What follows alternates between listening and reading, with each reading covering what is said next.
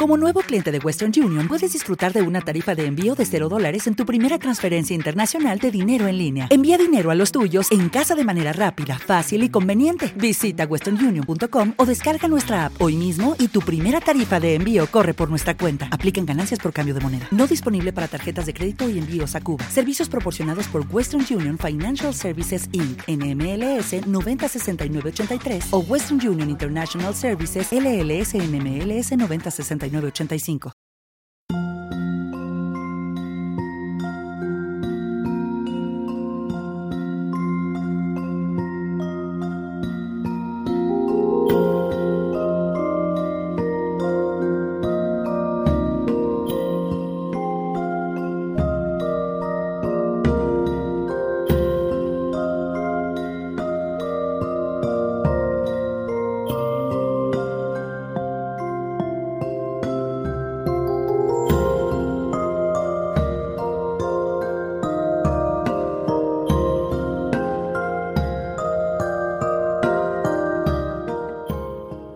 985. de lo remoto estamos siempre pendientes de la actualidad, aunque sea algo doloroso.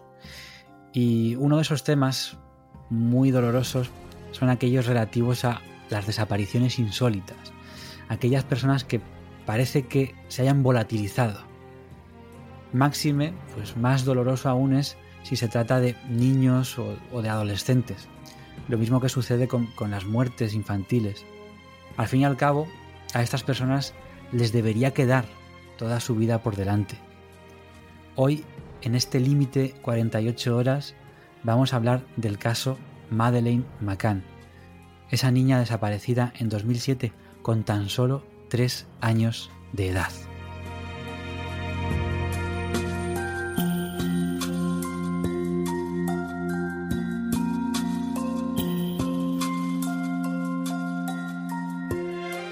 Isra, ¿qué tal? Muy buenas, bienvenido.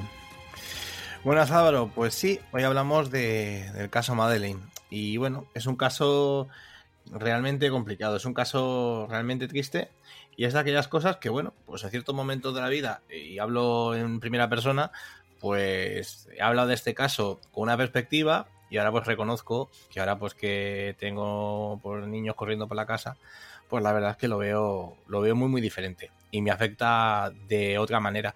O sea que ya avisamos, avisamos que vamos a hablar de este caso pues con total respeto y de una manera pues muy controlada, porque reconocemos que es un caso y es un tema, tema de los niños especialmente sensible.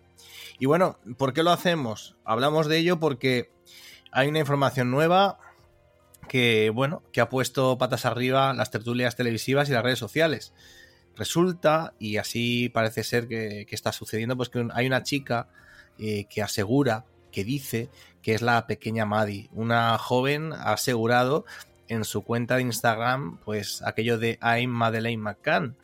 Y bueno, ella cree que podría ser eh, Madeleine ya crecida y con algo así como 21 años de edad. Es polaca y su nombre es Julia Faustina. Su historia es muy extraña y vamos a contarla hasta donde podamos. Eh, podríamos estar, eh, por tanto, ante un giro importante en el caso.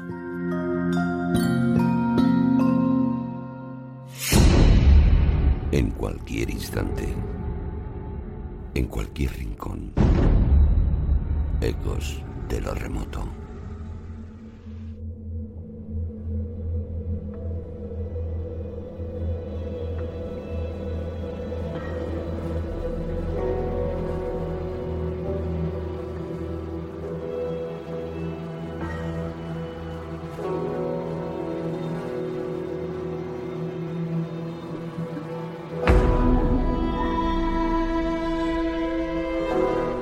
El 3 de mayo de 2007, informa el país, Madeleine McCann, de solo 3 años de edad y procedente del Reino Unido, estaba durmiendo en la habitación de hotel que sus padres habían reservado para pasar sus vacaciones en Praia da Luz, en Portugal, en el Algarve. Los progenitores, Jerry y Kate, habían bajado a cenar al complejo turístico en el que se hospedaban, mientras sus tres hijos, todos menores de edad, dormían en la habitación. Se encontraban a tan solo 50 metros del sitio en el que estaban los pequeños, por lo que esa noche se fueron turnando para comprobar que los niños estuvieran bien. En una de las rondas comprobaron que Madeleine no estaba en la habitación. La buscaron por todas partes, pero la pequeña había desaparecido. Los padres avisaron a la policía que había una investigación para buscar a Madeleine inmediatamente, pero no hubo forma de dar con su paradero.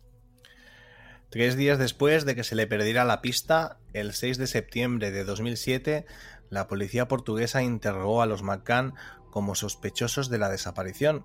Según las autoridades, unos perros detectaron sangre humana y hedor cadavérico en varios puntos del apartamento, en un coche que el matrimonio alquiló 25 días después de que se produjeran los hechos y en prendas de ropa de su madre Kate. Sin embargo, nunca se encontraron pruebas lo suficientemente claras para incriminar a sus padres. El hecho de que ambos hubieran dejado a sus tres hijos solos en la habitación despertó un gran debate público sobre su papel como progenitores. En septiembre de ese mismo año, los servicios sociales los investigaron en relación a su comportamiento con los dos hermanos de Madeleine, pero no encontraron ninguna irregularidad en ese comportamiento y de cómo ejercían como padres. En julio de 2008, la policía portuguesa descartó definitivamente a los padres como responsables de la desaparición de Maddie. Cuando la pequeña desapareció, las autoridades investigaron si en la zona había alguna persona con antecedentes penales relacionados con secuestros o abusos a menores.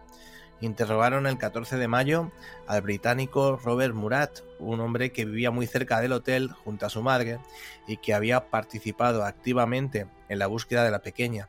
Sin embargo, no encontraron pruebas suficientes para incriminarlo y quedó en libertad. Hay que decir que este caso, a día de hoy, a excepción de esta última información, está sin resolver.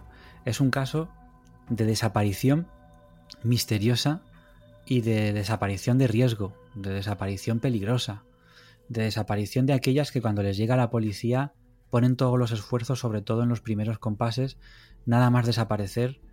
Eh, y, en este tipo de desapariciones se agradece cuanto antes se avise de que algo no va bien, de que el pequeño, la pequeña, tenía que estar en un lugar y no está.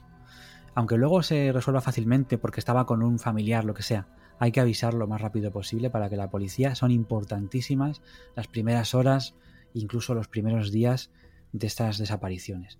¿Quién se llevó? ¿Por qué se marchó? Madeleine McCann. Otra de las hipótesis, cuenta el país, eh, llegó gracias al testimonio de Jane Tanner, una de las amigas del matrimonio, que el día de la desaparición estaba cenando con ellos.